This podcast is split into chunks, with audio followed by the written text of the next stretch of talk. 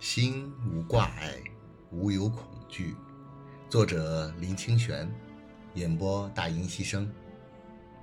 一个人面对是外面的世界，需要的是窗子；一个人面对自我时，需要的是镜子。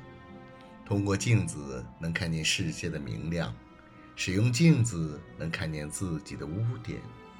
其实，窗子或镜子并不重要。